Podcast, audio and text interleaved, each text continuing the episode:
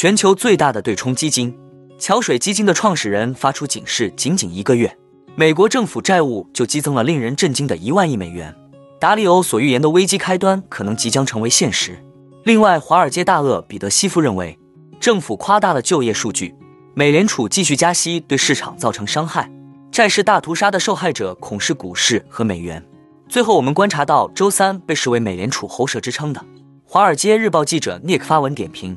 美国六月 CPI 数据时认为，六月美国通胀降至两年多来的最低水平，增加了美联储在本月可能的加息后停止加息的可能性。他特别提到，美联储官员曾表示，他们不想对月度通胀数据中的积极数据反应过度，并希望确保通胀正在进入有意义的下降趋势。哈喽，大家好，欢迎来到我的财经老师说，带您用宏观经济解读世界金融市场，帮助你掌握趋势，提前实现财富自由的梦想。如果你也对股市投资理财以及宏观经济市场感兴趣，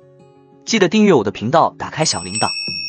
这样你才不会错过最新的影片通知哦。那我们就开始今天的节目吧。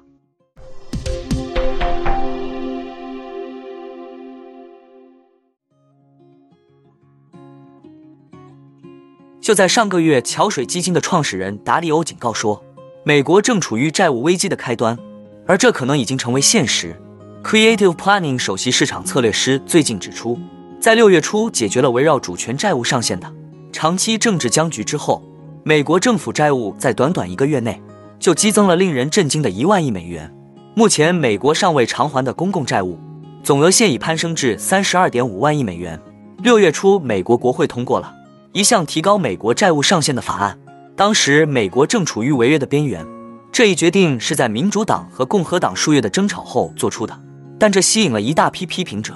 包括达利欧和巴菲特。达利欧当时给这笔交易的评级为低级，称这并不能解决美国政府不断增加的关键问题。他说，这只会给已经太大的债务上增加更多问题。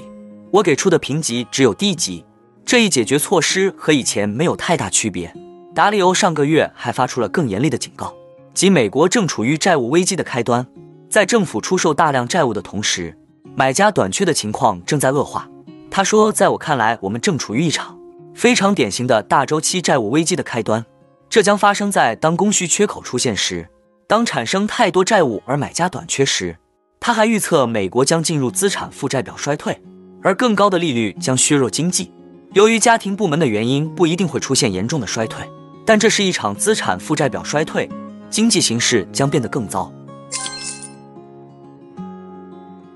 股市和债市上周表现艰难。华尔街大鳄彼得西夫在他的播客中谈到了美联储言论和就业报告背景下的市场走势。他的结论是我们可能正走向另一波债市大跌，而这波债市熊市将重创美股和美元。西夫称，上周市场的表现是决定性的和能说明问题的。目前股票市场和债券市场都表现疲软，美元也是如此，但金价上周小幅收涨。他表示，考虑到其他一切都在下跌的事实。我认为黄金上涨的事实可能表明，我们已经走到了股市熊市反弹和黄金回落趋势的尽头。美国债券市场上周遭受重创，收益率超过百分之四，六个月期国债和三十年期国债的收益率曲线也出现了完全倒挂。西夫称，收益率曲线明显显示出衰退迹象。现在你可以说我们正处于经济衰退之中，尽管统计数据并没有反映出这一点，但收益率曲线告诉你的是，我们将陷入衰退。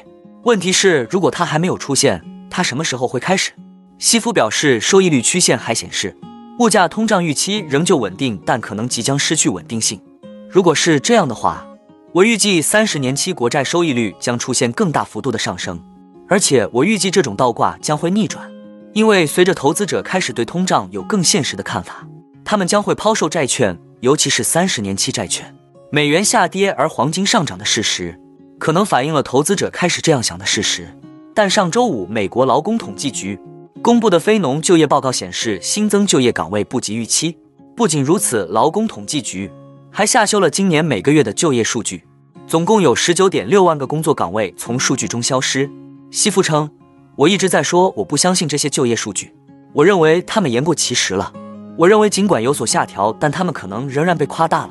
他表示：“在我看来，这对市场来说非常负面。”因为我一直在寻找并等待债券市场的崩盘，我一直认为我们只是横盘整理，但债券会再次大幅下跌，也就是收益率大幅上升。这可能正在发生，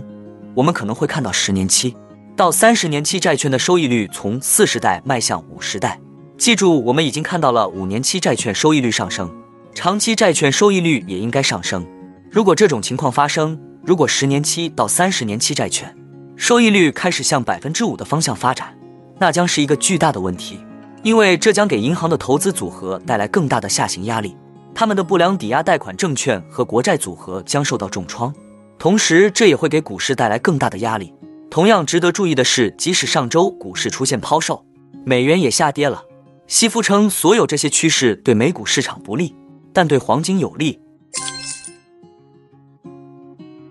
有新美联储通讯社之称的《华尔街日报》记者 Nick 发文点评美国六月 CPI 数据时认为，六月美国通胀降至两年多来的最低水平。使美国人从物价上涨的痛苦时期中解脱出来，并增加了美联储在本月可能的加息后停止加息的可能性。美国劳工部周三的数据显示，六月份美国消费者价格指数同比上涨百分之三，大幅低于去年同期的通胀峰值百分之九点一。当时汽油价格创下有史以来最高纪录，达每加仑五美元。环比来看，和五月份百分之四的通胀相比，六月美国通胀也大幅下降。上一次美国通胀接近百分之三，还是在二零二一年三月。具体来看，六月美国消费者购买二手车和机票的支出减少，租金增幅为二零二二年初以来最慢的一个月。不过，汽车保险和娱乐服务价格有所上涨。t m i r o s 称，投资者对六月的通胀数据欢呼雀跃，因为这证实了美联储在遏制高通胀方面正在取得进展。T m i r o s 认为，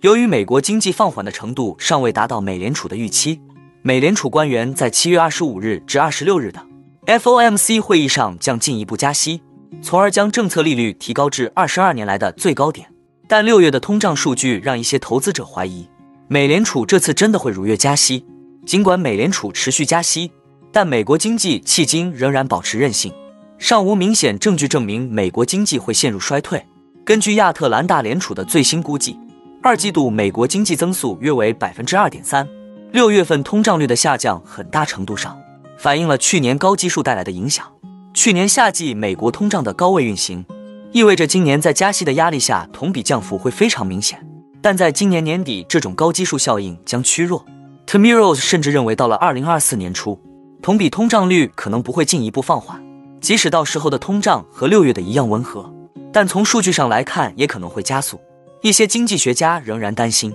即使新冠疫情驱动的因素完全消退，强劲的劳动力市场仍将继续推高通胀。如果美国经济增长不进一步放缓，工资可能会继续快速攀升，从而支撑消费者对商品和服务的强劲需求，进而增加工资。如果消费者对自己的工作感到有保障，他们可能会继续消费，从而加大降低通胀的难度，并且令美国经济陷入工资通胀螺旋。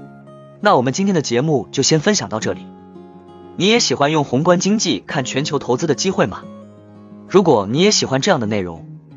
记得帮我点赞以及订阅分享，YouTube 的大数据就会再推荐类似的影片给你哦。那我们下一支影片见了，拜拜。